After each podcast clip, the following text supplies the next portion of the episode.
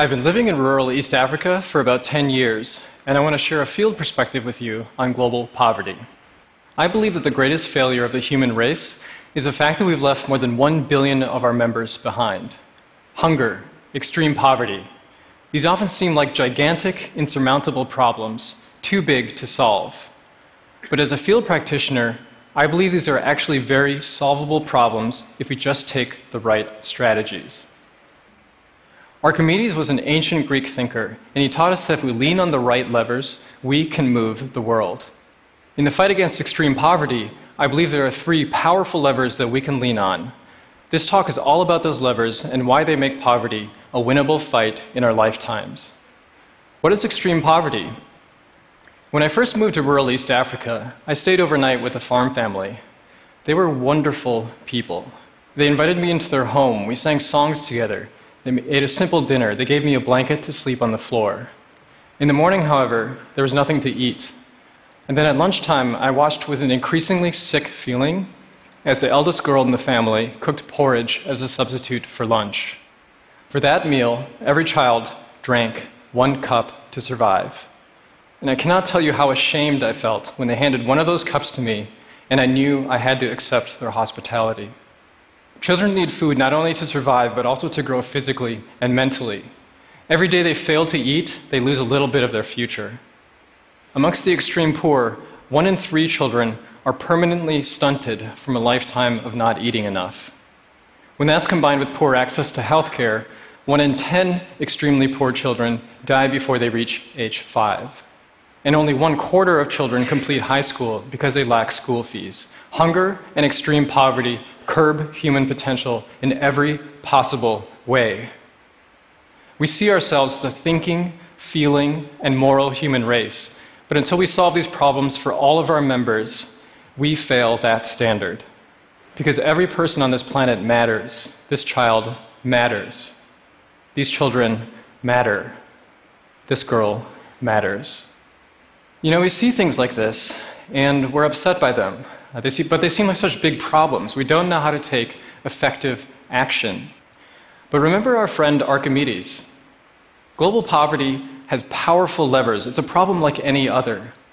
I live and work in the field, and as a practitioner, I believe these are very solvable problems. So, for the next 10 minutes, let's not be sad about the state of the world. Let's engage our brains. Let's engage our collective passion for problem solving and figure out what those levers are. Lever number one most of the world's poor are farmers. Think about how extraordinary this is. If this picture represents the world's poor, then more than half engage in farming as a major source of income. This gets me really excited. You know, all of these people, one profession.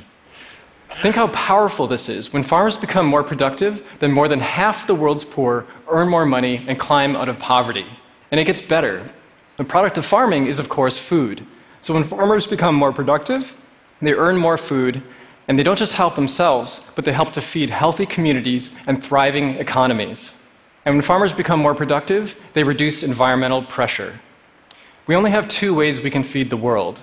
We can either make our existing farmland a lot more productive, or we can clear cut forest and savanna to make more farmland, which would be environmentally disastrous. Farmers are basically a really important leverage point. When farmers become more productive, they earn more income, they climb out of poverty, they feed their communities, and they reduce environmental land pressure. Farmers stand at the center of the world.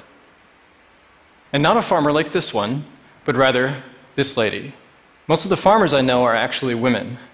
Look at the strength and the will radiating from this woman. She is physically strong, mentally tough, and she will do whatever it takes to earn a better life for her children. If we're going to put the future of humanity in one person's hands, then I'm really glad it's her.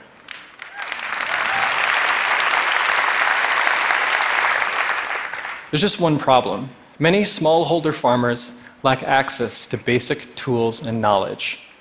Currently, they take a little bit of saved food grain from the prior year, they plant it in the ground, and they till it with a manual hand hoe. These are tools and techniques that date to the Bronze Age, and it's why many farmers are still very poor. But good news, again, lever number two. Humanity actually solved the problem of agricultural poverty a century ago. Let me walk you through the three most basic factors in farming. First, Hybrid seed is created when you cross two seeds together. If you naturally pollinate a high yielding variety together with a drought resistant variety, you get a hybrid that inherits positive traits from both of its parents. Next, conventional fertilizer, if used responsibly, is environmentally sustainable. If you microdose just a pinch of fertilizer to a plant that's taller than I am, you unlock enormous yield gain. These are known as farm inputs. Farm inputs need to be combined with good practice. When you space your seeds and plant with massive amounts of compost, farmers multiply their harvests. These proven tools and practices have more than tripled agricultural productivity in every major region of the world, moving mass numbers of people out of poverty. We just haven't finished delivering these things to everybody just yet, particularly in sub Saharan Africa. So, overall, this is amazing news. Humanity actually solved agricultural poverty a century ago, in theory. We just haven't delivered these things to everybody just yet. In this century, the reason that people remain poor is because maybe they live in remote places. They lack access to these things. Therefore, ending poverty is simply a matter of delivering proven goods and services to people. We don't need more genius types right now. The humble delivery guy is going to end global poverty in our lifetime. So these are the three levers. And the most powerful lever is simply delivery. Wherever the world's companies, governments, and nonprofits set up delivery networks for life improving goods, we eliminate poverty. Okay, so that sounds really nice in theory, but what about in practice? What do these delivery networks look like? Well, I want to share the concrete example that I know best my organization, One Acre Fund. We only serve the farmer, and our job is to provide her with the tools that she needs to succeed. We start off by delivering farm inputs to really rural places. Now, this may appear initially very challenging, but it's pretty possible. Let me show you. We buy farm inputs with the combined power of our farmer network and store it in 20 warehouses like this. Then, during input delivery, we rent hundreds of 10 ton trucks and send them out to where farmers are waiting in the field. They then get their individual orders and walk it home to their farms. It's kind of like Amazon for rural farmers. Importantly, realistic delivery also includes finance, a way to pay. Farmers pay us little by little over time, covering most of our expenses. And then we surround all that with training. Our rural field officers deliver practical, hands on training to farmers in the field every two weeks. Wherever we deliver our services, farmers use these tools to climb out of poverty. This is a farmer in our program, Consolata. Look at the pride on her face. She has achieved a modest prosperity that I believe is the human right of every hardworking person on the planet. Today, I'm proud to say that we're serving about 400,000 farmers like Consolata.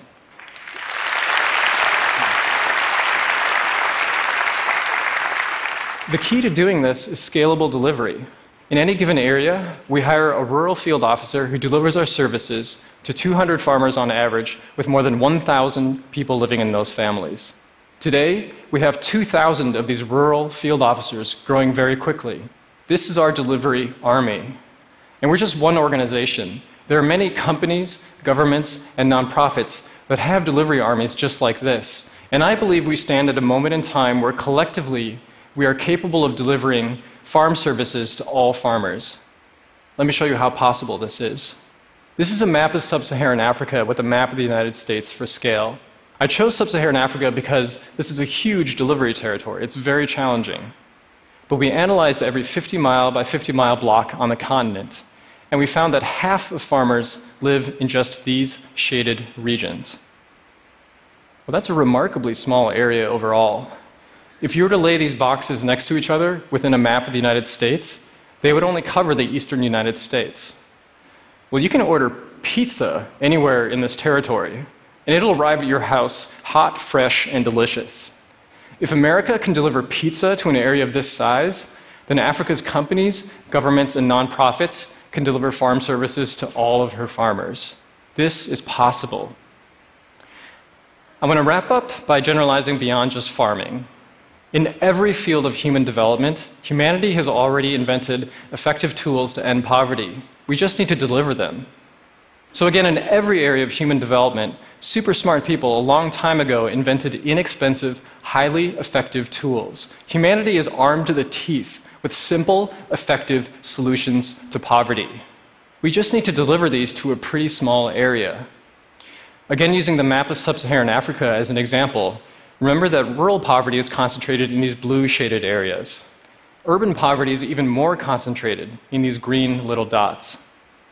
Again, using a map of the United States for scale, this is what I would call a highly achievable delivery zone. In fact, for the first time in human history, we have a vast amount of delivery infrastructure available to us. The world's companies, governments, and nonprofits have delivery armies that are fully capable of covering this relatively small area. We just lack the will. If we are willing, every one of us has a role to play. We first need more people to pursue careers in human development. Especially if you live in a developing nation, we need more frontline health workers, teachers, farmer trainers, sales agents for life improving goods. These are the delivery people that dedicate their careers to improving the lives of others.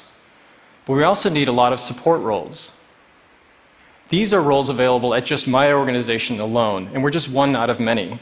This may surprise you, but no matter what your technical specialty, there is a role for you in this fight. And no matter how logistically possible it is to end poverty, we need a lot more resources. This is our number one constraint. For private investors, we need a big expansion of venture capital, private equity, working capital available in emerging markets. But there are also limits to what private business can accomplish. Private businesses often struggle to profitably serve the extreme poor, so philanthropy still has a major role to play. Anybody can give, but we need more leadership we need more visionary philanthropists and global leaders who will take problems in human development and lead humanity to wipe them off the face of the planet. If you're interested in these ideas, check out this website. We need more leaders. Humanity has put people on the moon. We've invented supercomputers that fit into our pockets and connect us with anybody on the planet. We've run marathons at a five minute mile pace. We are an exceptional people. But we've left more than 1 billion of our members behind. Until every girl like this one has an opportunity to earn her full human potential, we have failed to become a truly moral and just human race. Logistically speaking, it's incredibly possible to end extreme poverty. We just need to deliver proven goods and services to everybody. If we have the will, every one of us has a role to play. Let's deploy our time, our careers, our collective wealth. Let us deliver an end to extreme poverty in this lifetime. Thank you.